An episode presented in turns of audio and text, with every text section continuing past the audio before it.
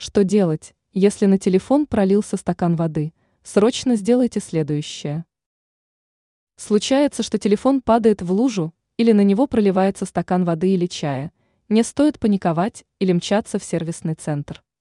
Гаджет все еще можно привести в рабочее состояние, и для этого его нужно просто высушить. Важно понимать, что он не должен быть включенным, так как это может привести к плохим последствиям. Поэтому первое, что нужно сделать, это выключить смартфон. Что нужно делать дальше? Далее вынимаем устройство из чехла и быстро достаем аккумулятор. После этого бумажным полотенцем или сухой тряпкой протираем контакты и весь телефон. Оставьте его сушиться на 24 часа или даже на более длительный срок времени.